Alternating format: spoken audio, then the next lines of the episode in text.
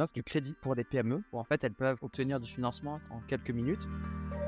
Ce qui est intéressant, c'est de regarder les alternatives qui existent et d'enlever euh, des choses qui sont là euh, et qui servent plus à rien ou qui sont plus utiles pour la cible. La vision, ça consiste à décrire un, futur qui n'existe pas encore.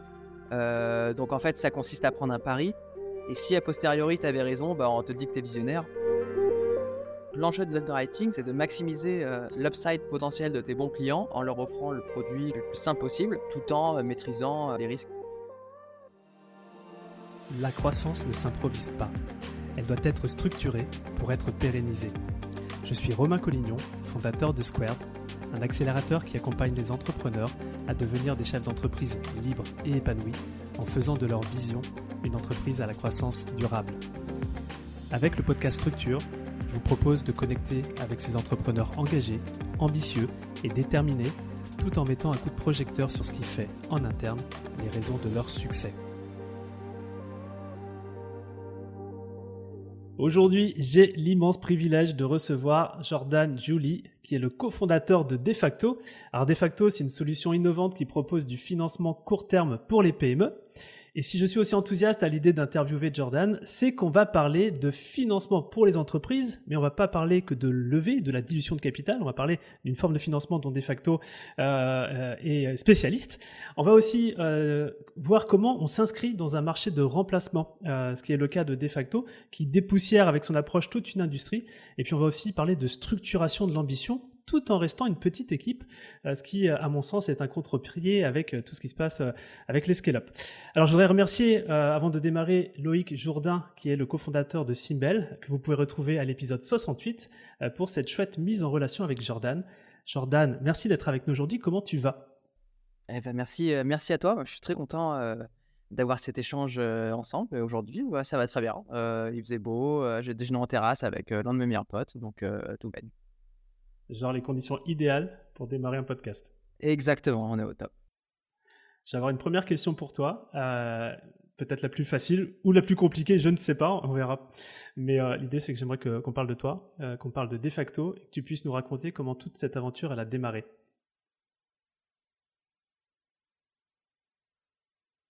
les deux en même temps? Toi, toi et De facto, comment ça a démarré tout ça? Ok, ok. Bah, bah, bah, moi, en, quelques mots, donc j'ai 33 ans, je suis basé à Paris. je suis ingénieur de formation. j'ai eu quatre expériences pro dans ma carrière, des, quatre en start-up et les trois en tant qu'associé. la première, c'était en sortie d'école. Bah, on, a, on a lancé un truc avec mon meilleur pote de l'époque. et ça n'a pas très bien marché, disons, dans un certain nombre de critères. ensuite, j'ai eu la chance de cofonder Spendesk, qui est du coup, voilà, je crois, 25e licorne française. Euh, qui offre un, logiciel de gestion des achats pour, euh, pour PME. Euh, Spendesk que j'ai quitté après un peu moins de 4 ans. et ça, c'était il y a 3 ans. et du coup, depuis, on a décidé de s'associer avec mes cofondateurs actuels, qui sont du coup bah, Morgan et Marco. Et on a lancé de facto il y a quasiment 200 jour pour jour. Voilà, en quelques mots. Donc c'est un petit peu le, le podcast anniversaire, quasi. C'est ça, c'est ça, exactement. Est-ce que tu pourrais euh, nous partager ce que vous faites chez Defacto Parce que le nom ne le suggère peut-être pas forcément, donc euh, tu pourrais nous éclaircir là-dessus? Oui, bien sûr. Euh, donc chez Defacto, on offre du crédit pour des PME. jusqu'ici, rien de nouveau. Hein. le crédit, ça, existe depuis plusieurs milliers d'années. il y a toujours eu besoin, les acteurs économiques ont toujours eu besoin de, s'endetter pour investir ou consommer et derrière croître la particularité du, coup de notre cible, c'est, ce sont les TPE-PME e, en Europe. c'est une cible du coup que, qu'on aime bien et, qu'on commence à, connaître de par nos expériences respectives avec mes associés et en particulier chez Spendesk avec Morgan. j'ai eu la chance de, de, rencontrer Morgan. Et donc en gros, on offre du crédit court terme pour des TPE-PME. E. la grosse différenciation, c'est notre modèle de distribution où en fait, on vient s'intégrer dans des plateformes par exemple des marketplaces, des logiciels de comptabilité, de gestion et des néobanques pour que les TPE-PME e qui sont déjà équipés par ces plateformes, qui passent déjà du temps dans ces plateformes, bah, puissent accéder à du financement mmh. directement dans celle-ci. Et donc, le, la différenciation, je dirais, majeure, c'est l'expérience utilisateur qu'on est en mesure de fournir aux TPE et PME, où en fait elles peuvent obtenir du financement qui va être quasi instantané, en quelques minutes, là où ça prend quelques mois de parler à sa banque, et dans le contexte de leur gestion quotidienne qu'elles font dans ces plateformes. Très clair. Tu viens déjà de, de comment dire, solliciter ma curiosité. toutes les questions. Même pas, mais tu vois, la, votre structuration d'acquisition client en intégration, ça, je pense qu'on va, on va en reparler. Moi, je vais peut-être rembobiner un, petit chouïa et, juste vous remettre dans le contexte avec Marco et Morgan quand vous avez décidé de, de créer De facto. Tu m'as partagé un peu l'histoire et je trouve ça hyper intéressant que tu puisses nous la, partager à, l'antenne. Ouais, alors du coup déjà, donc Marco, on est copains d'école, on a tous les deux étudié en Californie, il y a 10 ans maintenant. à l'époque, on se retrouvait à mi-chemin à San Francisco pour faire des teufs. ensuite, lui, Marco, est resté en, Californie, aux États-Unis, et a bossé en, gros en tant que data et back-end engineer dans plusieurs startups.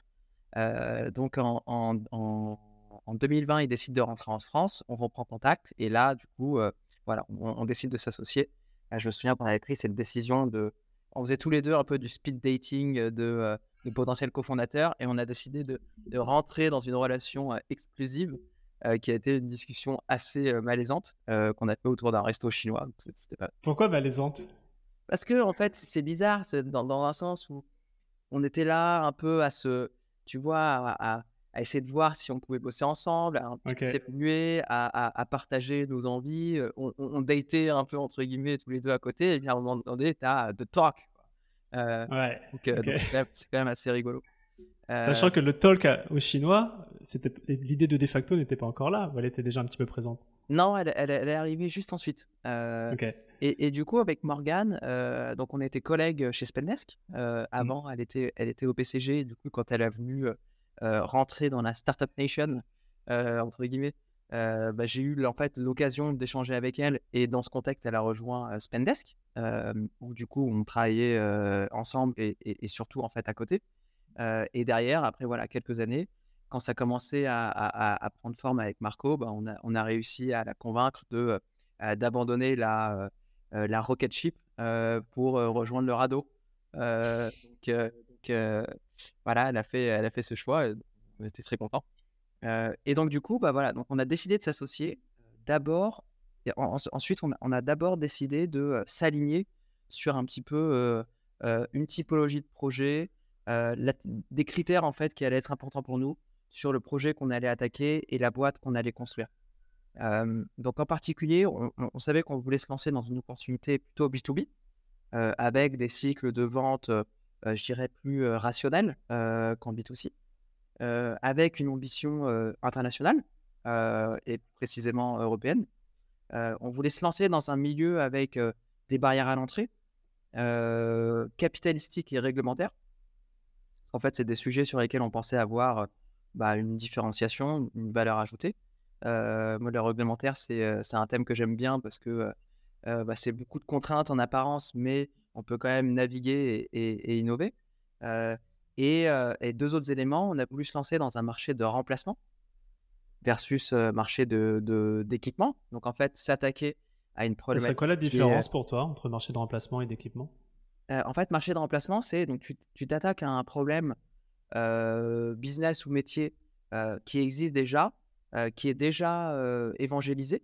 donc en fait, tes utilisateurs ont conscience qu'ils ont ce problème et pour lequel il y a déjà un certain nombre de solutions et d'alternatives. Et du mmh. coup, ton discours, ça va être, bah, moi, de facto, j'ai un meilleur produit ou j'ai une meilleure solution, une meilleure réponse à votre problème que vous connaissez déjà et qui est important. alors qu'un marché d'équipement, c'est un peu ce qu'on faisait chez Spendesk en fait, tu évangélises le problème. en fait, on allait voir des, boîtes en leur disant, bah, en fait, pour vos salariés, c'est compliqué d'acheter.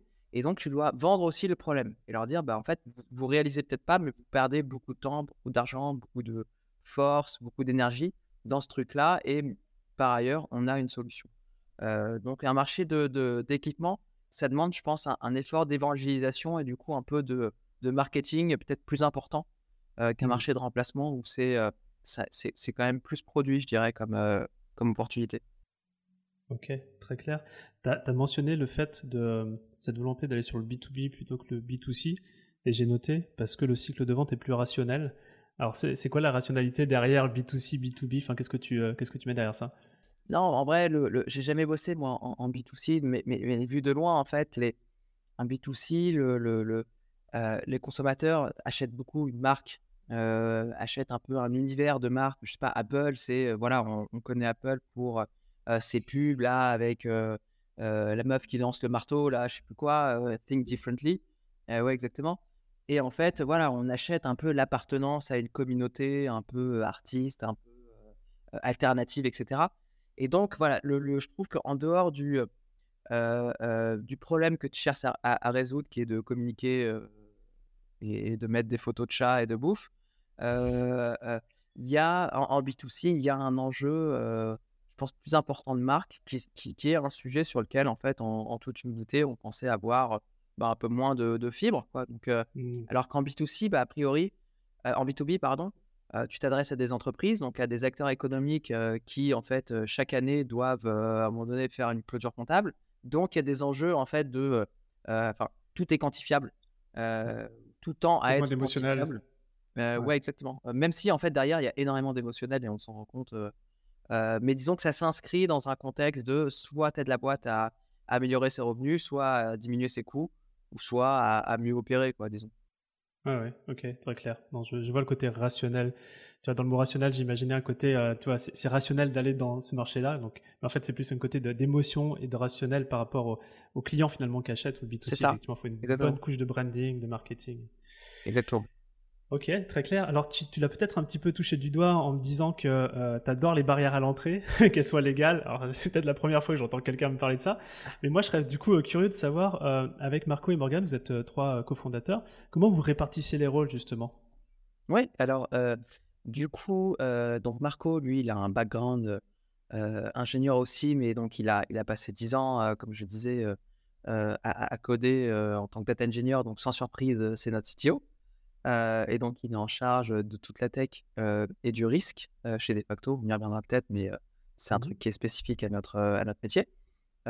Morgan est en charge de, de tout le business, donc de faire en sorte que on a plus de clients, plus d'activités.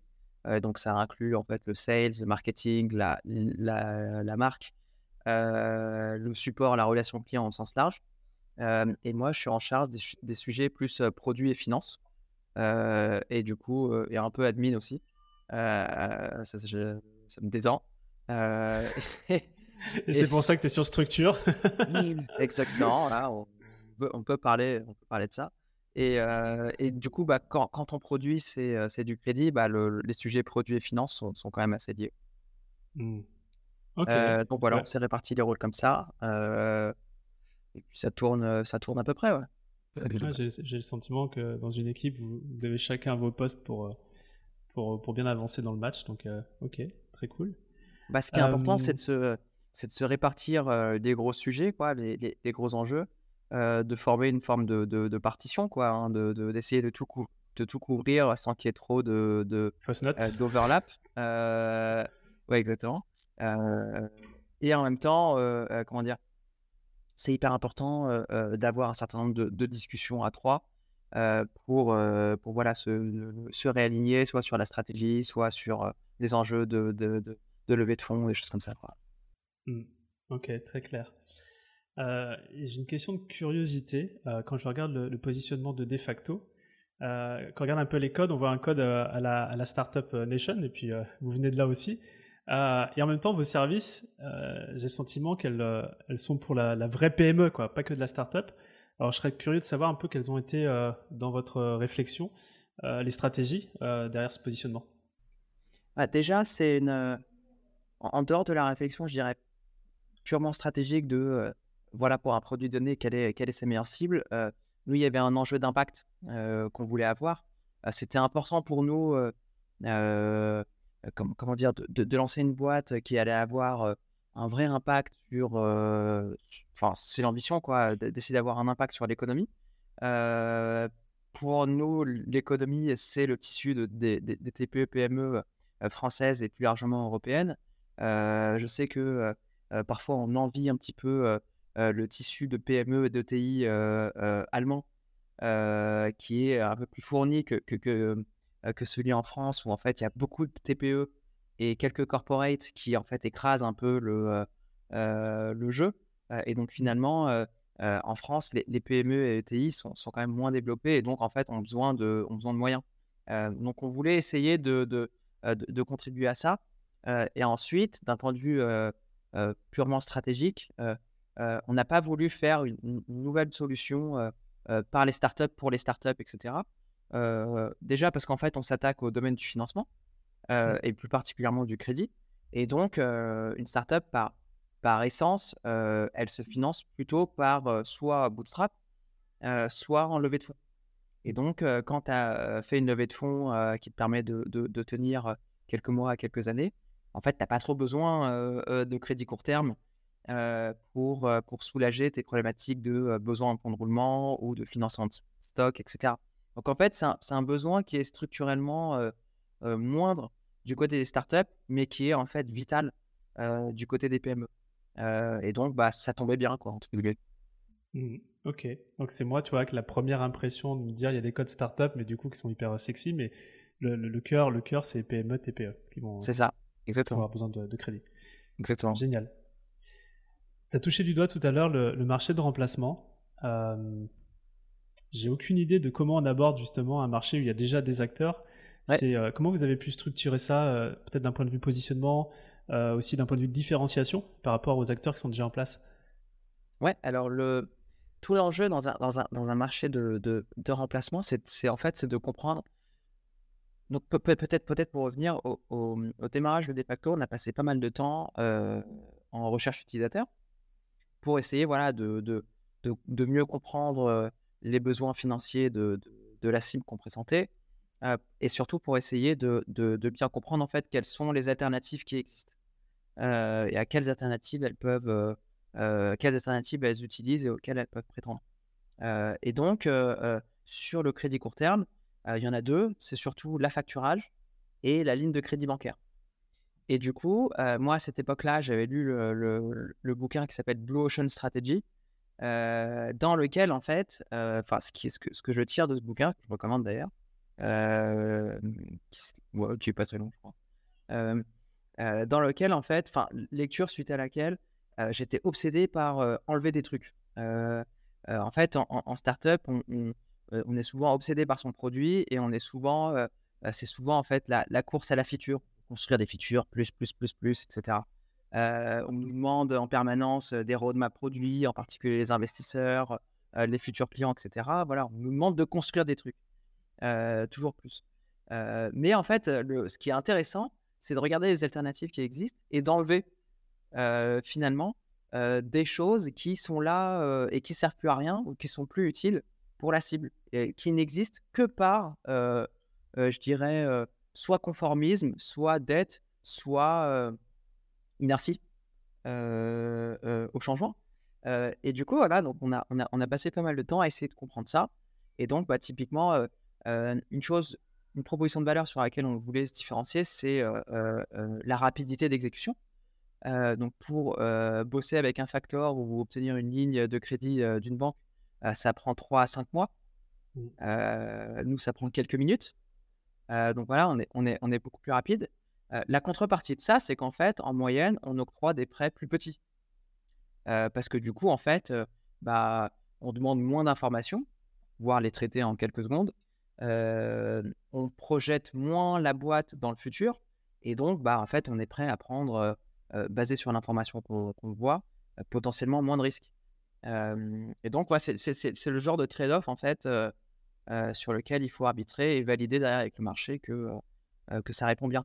Donc, on a, on a plutôt privilégié, si tu veux, une solution de financement qui allait pouvoir injecter le, bon niveau de liquidité quand il faut, ultra rapidement, pour les PME, pour qu'elles puissent en fait, à chaque instant, avoir un bon niveau de trésor plutôt que voilà, prendre plusieurs mois pour t'octroyer un crédit de plusieurs centaines de, milliers à plusieurs millions d'euros qui va être là un peu, dormant sur ton compte et qui est galère à obtenir.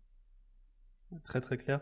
Vous avez vous-même même développé l'algo ou pas pour le risque ou ce genre de choses? C'est Marco? Alors effectivement, le, Donc, dans, dans, dans notre métier, il y, y, a plusieurs enjeux. Il y, y, a premièrement, en fait, tout ce qui est distribution. Comment est-ce qu'on fait pour aller chercher les bons clients et donc là où ils sont. Et donc là, on a pris un pari stratégique assez fort.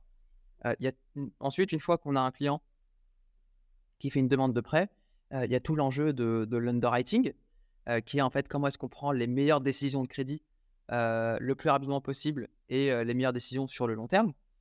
et troisièmement, il y a tous les, les enjeux, je dirais, de gestion de dette, parce qu'en fait, de facto, emprunte auprès d'un certain nombre d'acteurs, voire mmh. derrière. Donc voilà, il y, a un peu comme ça trois piliers.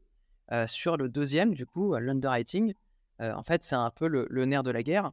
et disons que le, nous, on est convaincus que ça fait partie de la différenciation qu'on construit sur, sur le long terme.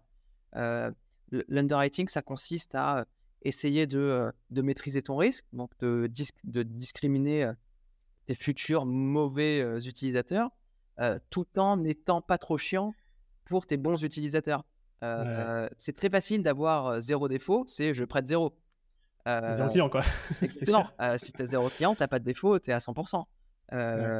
Et du coup, voilà, l'enjeu de l'underwriting, c'est c'est trivial, hein, mais c'est de, de maximiser l'upside potentiel de tes bons clients en, ayant, en leur offrant le produit le plus, le plus simple possible, tout en mmh. maîtrisant les risques. Donc oui, pour répondre, on, cette partie-là, du coup, elle est cœur à notre proposition de valeur, elle est cœur à... c'est un asset de la boîte, et donc c'est fait en interne.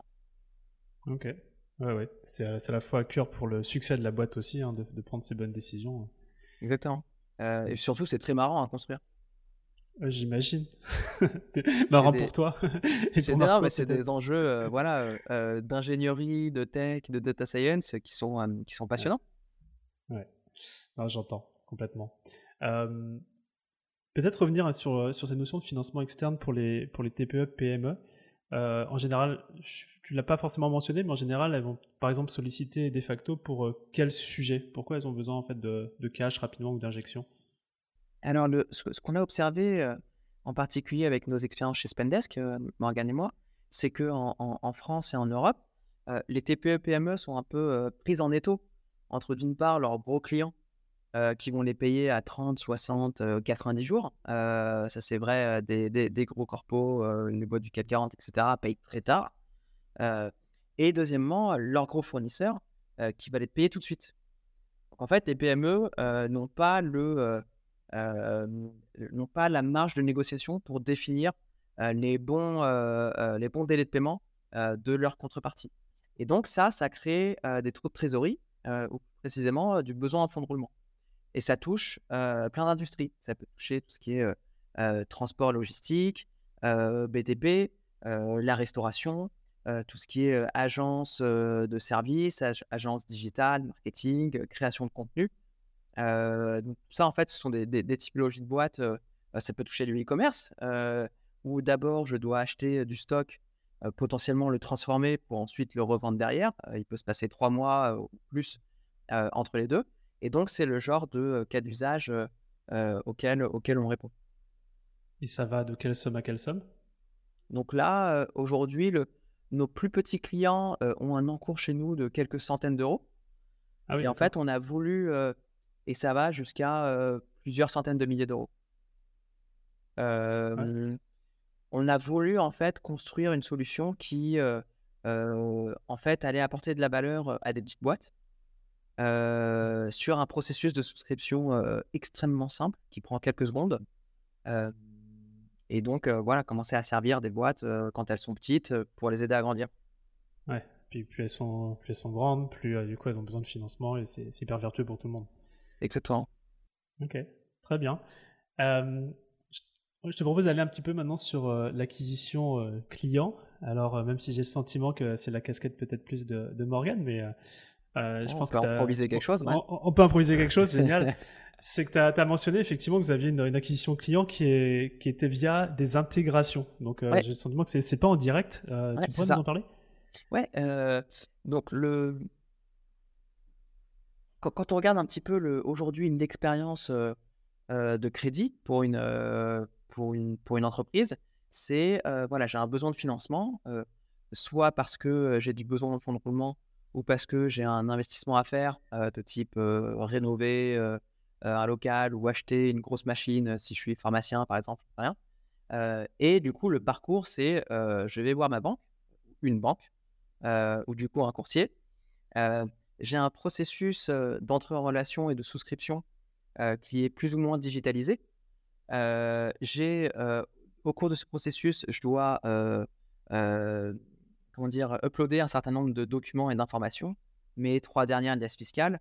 donc, si j'en ai pas trois, je, ne suis pas éligible. mon business plan. je sais pas, je dois uploader mes loyers, mes trucs comme ça. et espérer une réponse dans moins de trois mois de, de la banque. et donc, on a essayé en fait d'imaginer une autre expérience utilisateur et du coup derrière une autre acquisition les deux grosses, je dirais, tendances qui ne sont pas nouvelles hein, et je ne vais, rien apprendre à personne, mais sur lesquelles en fait on mise, c'est la digitalisation des PME qui s'équipent en fait toujours de plus en plus de logiciels de gestion, logiciels financiers, etc., logiciels de facturation, d'une part, et deuxièmement, le fait que les entreprises transactent de plus en plus en ligne achètent et vendent des biens et services plus en ligne. Il y a plein de a plein d'études qui montrent des milliards et des milliards d'euros de transactions qui passent en ligne, etc. donc, on s'en fout. et donc ça, ça crée en fait une opportunité de se distribuer dans ces logiciels-là et ou dans les plateformes qui permettent à des boîtes de, d'acheter et vendre en ligne. et donc du coup, on travaille avec ces plateformes-là donc finalement, on a deux types de clients. On a l'entreprise, la PME, qui vient emprunter, souscrire un prêt auprès de Defacto. Et il y a la plateforme, le partenaire, qui du coup vient délivrer, vient offrir, proposer du financement à ses clients via l'intermédiaire de Defacto. Donc en gros, notre produit, c'est une API et a mmh. vocation à être intégré par ces partenaires-là, de sorte à offrir du financement aux, aux PME. Tu peux, tu peux citer quelques partenaires pour voir un petit peu euh, euh, leur tête? euh, Donc on bosse avec Malte, qui est du coup bah, voilà, marketplace de, de freelance. Mmh. on travaille avec Conto, néobanque bien connu. surtout là en ce moment, il y a pas mal d'affiches sur, des, sur des bus et tout, je crois. on bosse avec Pennylane, logiciel de compte à gestion, avec Libéo, logiciel de gestion des achats pour, pour TPE, restaurants, etc. voilà, c'est les, les, quelques partenaires qu'on a, a annoncés là récemment. Et eux, ils sont intéressés de bosser avec vous, c'est par rapport à la valeur qu'ils peuvent apporter à leurs clients, c'est par rapport à un surplus peut-être de, de, de, chiffre d'affaires de leur côté? Comment Qu'est-ce qui les attire dans cette Pour le partenaire, il y, a, il y, a, plusieurs propositions de valeur. Il y a premièrement une offre produit différenciée, parce que du coup, en fait, il y, a très peu de gens qui offrent du crédit aujourd'hui. Nous, le pari qu'on fait, c'est que le financement demain sera embarqué, qui permet en fait de, retourner l'expérience utilisateur et d'offrir en fait des produits beaucoup plus bespoke, enfin beaucoup plus sur mesure, disons. voilà. donc du coup, c'est une expérience, c'est une, offre fonctionnelle qui est, qui différenciée. donc c'est une meilleure rétention pour, pour, leurs clients finaux. Deuxièmement, c'est effectivement plus de revenus parce qu'en fait, c'est des opportunités d'upsell dans le sens où ces partenaires-là mettent les features de financement dans leur plan Gold ou plan Pro, là, si mmh. tu veux. Et donc, c'est une opportunité pour eux de finalement que leurs clients s'upsell et, et utilisent plus leurs produits. Et c'est de la marque blanche que vous faites là ou c'est clairement C'est une marque grise dans le sens où le client quand même souscrit un crédit auprès de Defacto. Mmh et, et, ça, bah, il le voit à un moment donné. Mmh. Tu vois, dans ce que tu as dit, c'était peut-être un petit peu la, friction que je voyais sur votre, votre proposition de valeur à des entreprises bien installées, c'est se dire est-ce qu'ils sont assez tech-friendly Tu vois, est-ce qu'ils utilisent du Conto Est-ce qu'ils utilisent etc. Et tu as, l'air de dire qu'il y a une, quand même une. C'est peut-être mon côté un peu vieux jeu, j'en sais rien, mais ça change à ces niveaux-là? Bah, disons que le, pour, pour revenir là au début, un petit peu le, l'enjeu un peu de, de, trouver des bons trade-offs pour pouvoir se démarquer en fait de, de, la compétition et surtout des alternatives qui existent déjà. nous, le trade-off qu'on a fait, c'est que du coup, on ne sait servir que des entreprises qui ont un minimum, qui sont un minimum digitalisées, qui mmh. sont du coup un minimum équipées en termes de d'outils comptables, d'outils de gestion, un peu voilà, SaaS, dernier cri, dernier cri entre guillemets. Et donc, c'est vrai que ça, c'est un trade-off. on ne sait pas servir 100% du marché aujourd'hui. Mmh. aujourd'hui, on ne sait pas adresser une PME qui fait plusieurs dizaines de millions de chiffres d'affaires, pour laquelle, en fait, on ne on pourrait pas récupérer de la donnée. Et mmh. donc, en fait, on a fait ce choix de se concentrer sur un sous-segment, qui sont en fait les TPE, PME digitalisés, entre guillemets, ou en, phase de digitalisation, en misant sur le fait que ce segment-là, en fait, allait grossir dans le temps. Et ça, je pense que c'est une, une hypothèse qui, est, qui paraît raisonnable. Ouais, c'est visionnaire dans, dans, un sens. Et bon, j'ai le sentiment que tu as raison. Hein, un peu comme ça, c'est marrant, le, la, la, la, vision, ça consiste à décrire un, un, un, futur qui n'existe pas encore. Euh, donc en fait, ça consiste à prendre un pari. Et si a posteriori, tu avais raison, bah, on te dit que tu es visionnaire. Or, euh, ce qu'on fait, c'est qu'on prend un pari. Ouais. ouais, après, euh, tu peux sentir quand même tu vois, les signaux faibles, tu peux voir les choses un peu arriver, mais, ouais. mais ok. De, de là, est-ce que, est que 100% des TPE, PME françaises seront digitalisées? Peut-être. Euh, ce qui est sûr, c'est que ça va augmenter. Et juste question, j'aime pas forcément euh, faire des questions de chiffres ou de maths comme ça en direct, mais tu connais un peu la proportion sur, les, sur le tissu euh, français? Des TPE et PME qui sont digitalisés ou qui clairement peuvent utiliser de facto bah Ça, en fait, nous, ce qu'on regarde du coup, c'est une PME doit forcément avoir un compte bancaire et, et un outil de compta. ensuite, dans les outils de compta, en fait, on a fait un peu une petite analyse de marché pour voir la pénétration des, différents, des, différentes, je dirais, générations d'outils comptables. Et c'est comme ça qu'on a défini notre marché adressable d'une part. On s'est dit que voilà, à partir de telle génération, ça, faisait, ça faisait le marché adressable d'une part. Et deuxièmement, quand on regarde un peu, nous, si tu veux, le, le, le, volume qu'on regarde, c'est le, le volume de la facturage en France et en Europe. En France, c'est 18% du PIB qui est à facturer chaque année, donc c'est une facture sur 6. Euh, en Europe, c'est un peu moins, c'est 14%, 14%, mais ça reste, du, ça reste du coup un volume adressable de 1,8 trilliard d'euros par an. donc c'est ça, voilà, ça c'est le... et encore, on pourrait, on pourrait défendre qu'on tend à faire grossir ce marché, parce que la facturage, c'est plutôt une offre ETI e grand compte et qu'en fait, si on arrive à offrir du financement court terme simple et efficace pour des PME, bah, on va faire grossir, grossir ce marché. Donc, c'est les quelques ordres de grandeur qu'on a en gros. Ok, intéressant. Très intéressant. Il y a un autre sujet qui, m'intéresse. moi, ce que, je vois, tu vois, rien que dans notre échange et dans le positionnement de facto, il y a une certaine fraîcheur, il y a une certaine innovation. une que j'ai pu sentir, c'est cette volonté de rester une petite équipe. Alors, tu me diras ce que c'est une petite équipe, ce qui est quand même un contre-pied à la pensée euh, voilà, de, la scale-up, etc. Tu peux nous en dire plus? Comment voilà, on, a l'ambition de facto et en même temps on reste une petite équipe? Tu vois ça comment? Donc déjà, déjà, on s'est aligné avec mes associés sur, avec Marco et Morgan, sur un peu l'ambition du projet et on s'est déjà aligné sur comment on allait le mesurer. et du coup, on le mesure en fait en termes d'impact business plutôt qu'en termes de taille d'équipe ensuite, on voulait avoir un impact qui allait être distribué. donc pour nous, ce qui est intéressant, c'est le nombre de clients et en particulier distribué géographiquement. donc ça, ça c'est ça c'est l'ambition. Et ensuite, ensuite on s'est dit voilà quelle typologie de boîte on a envie de construire. et on a eu du coup l'opportunité et la chance hein, de vivre avec Morgan chez Spendesk une forme d'hypercroissance d'hypercroissance de l'activité, d'hypercroissance de la valorisation de la boîte et d'hypercroissance de la masse salariale. et ça, en fait, on s'est rendu compte que bah, c'était pas notre kiff, premièrement, que c'était pas notre kiff de, de construire en fait des équipes énormes dans, dans, dans lesquelles les challenges deviennent beaucoup autour de l'acquisition de talents. du coup, c'est beaucoup de process de recrutement. Derrière, c'est des, des process d'onboarding, des process de management de carrière, c'est beaucoup d'humains, voilà, beaucoup d'organisation. Là où ce qu'on préfère avec mes associés, c'est c'est en fait parler aux clients et, résoudre des, problèmes business.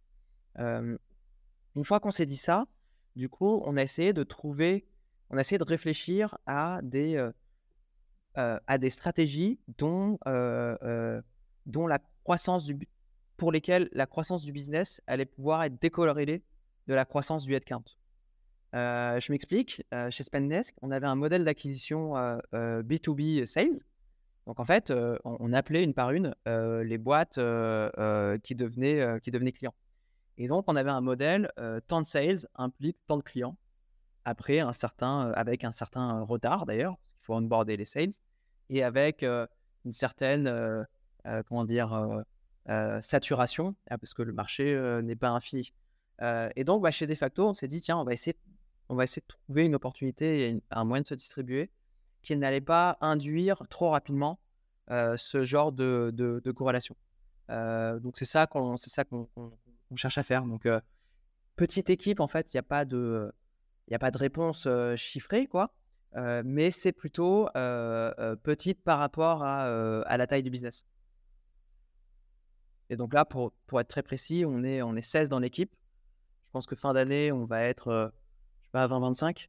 Euh, et le truc qu'on regarde euh, et qui pour nous est important et, quand même euh, suscite de la fierté, c'est le revenu par tête. Voilà, qui est une métrique en fait qui est complètement oubliée en général.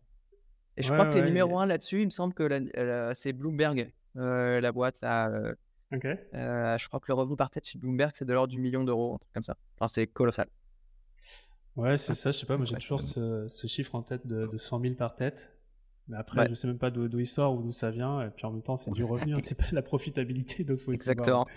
ce qui se derrière. Mais euh, j'aime cette approche de se dire, OK, on n'est pas là euh, ce qu'elle est pour ce qu'elle est. Euh, on peut être aussi un peu malin, tu vois, notamment à travers ce que tu expliquais dans la structuration des sales, l'intégration à des marketplaces, etc. Où finalement, l'équipe de sales, elle, doit être, elle peut rester réduite par rapport à, à la présence d'expérience que tu as eu, par exemple. Exactement. Ok, très chouette. Euh, on peut aller faire un petit tour du côté de Notion ou pas? Le Notion de de facto? Ouais, ouais, on euh, peut. Parce que euh, je crois qu'il y a un truc assez singulier chez, dans votre Notion, c'est l'utilisation du Notion en, mode base de données. Ouais. L'idéal, ça serait de le voir en, tu vois, en, capture d'écran, mais est-ce que tu pourrais nous décrire à quoi il ressemble? Ouais, alors le, donc, quand on s'est lancé avec, avec Marco et Morgan, pour nous, c'était très important de, structurer la connaissance au mieux.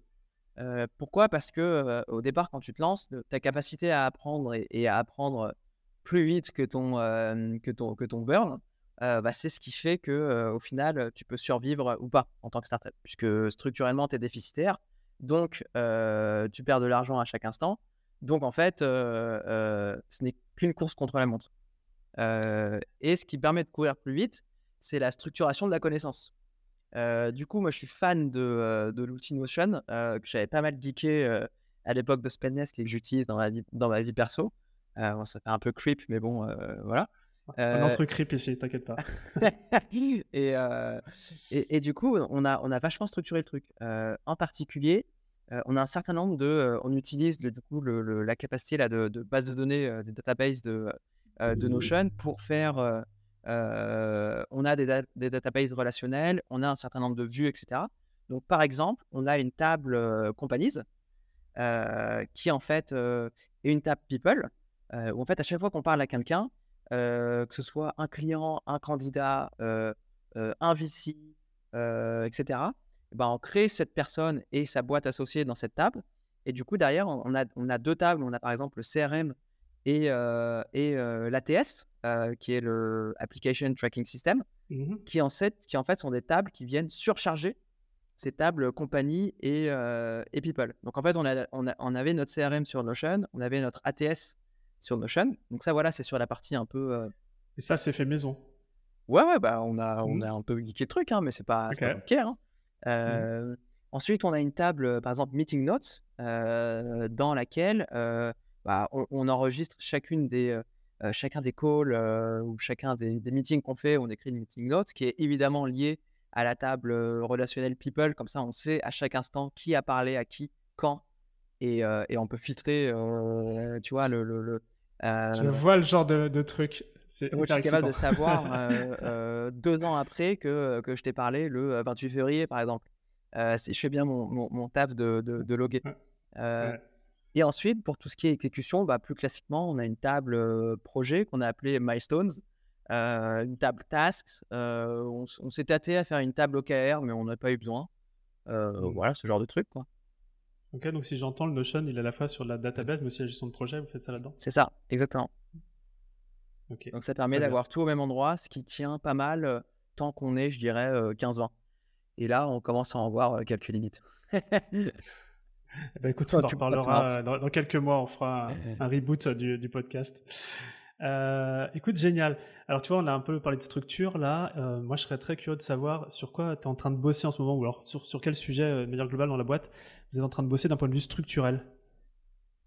Ce qui, est fun, je trouve, dans, dans, dans, une expérience un peu startup comme de facto, c'est que il y a des événements structurels qui arrivent presque voilà, tous les mois. Quoi.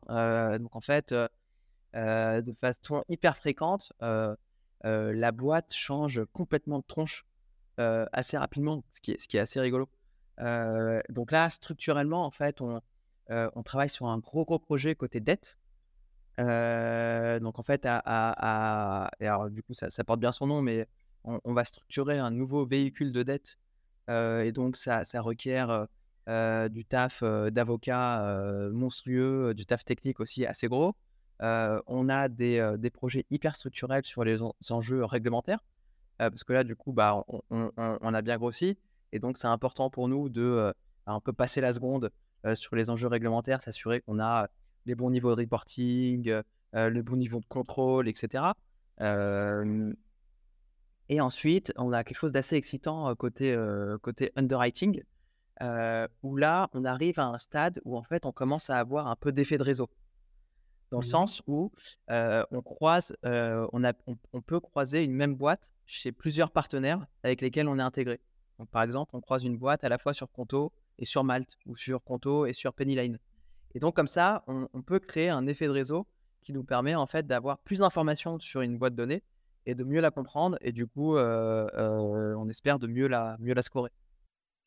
Et dans ce côté underwriting, c'est vraiment sur, sur l'aspect est-ce que voilà, vous pouvez accorder ou non le, crédit ou est-ce qu'il y a aussi une notion de, de base de données clients Peut-être vous pouvez dire ça, ces clients-là sont, vu notre retour, euh, des, personnes qui veulent vraiment bénéficier de notre service bah Ça, si tu veux, la façon dont on a structuré la chose, c'est on a une base, de même titre qu'avec notre Notion, on a une base qu'on a appelée business, dans laquelle on stocke tous les business qu'on croise, euh, que ce soit euh, via euh, un prospect en direct qui vient sur notre site ou via un partenaire, etc., ou que ce soit le client d'un de nos clients. ça, ça crée des, entrées dans une base business. Et ça, du coup, bah, ça fait une grosse table et on est capable en fait de créer des liens, des arrêts entre des business à chaque fois qu'on voit une facture, par exemple, entre deux business. Et donc, on est en train de créer comme ça un, joli réseau de business à des fins d'underwriting et de, et de prospection commerciale. Ouais. Génial. Ouais, c'est marrant. Il faut, il faut le voir. Il faut, euh, je l'imagine ce Notion. Euh. Bref, je ne ah, vais pas endormir de la nuit. Oui, bon, bah, ok. Moi, je vois le truc c'est génial. Il y a un peu, il y a un peu plus de data engineering. Euh, ouais, c'est ce que je me suis dit aussi. quelques centaines de milliers d'entrées là maintenant. Donc, Ouais, c'est ce que je me suis dit aussi. Euh, J'ai une dernière question, euh, dernière question pour toi, euh, dans laquelle je t'invite à, te projeter dans, le futur et te projeter de manière pétillante, puisque tu imagines que dans un an, je débarque dans les bureaux de De facto avec une bouteille de champagne. Et pour pouvoir l'ouvrir et qu'on trinque ensemble, il faudrait simplement que tu me dises là aujourd'hui à, quel succès futur dans un an on pourra trinquer? Bah, là, vu qu'en fait, on fait demain le, deuxième anniversaire de, de l'incorporation de De facto, bah, du coup, dans un an, ce sera le troisième. Et oui.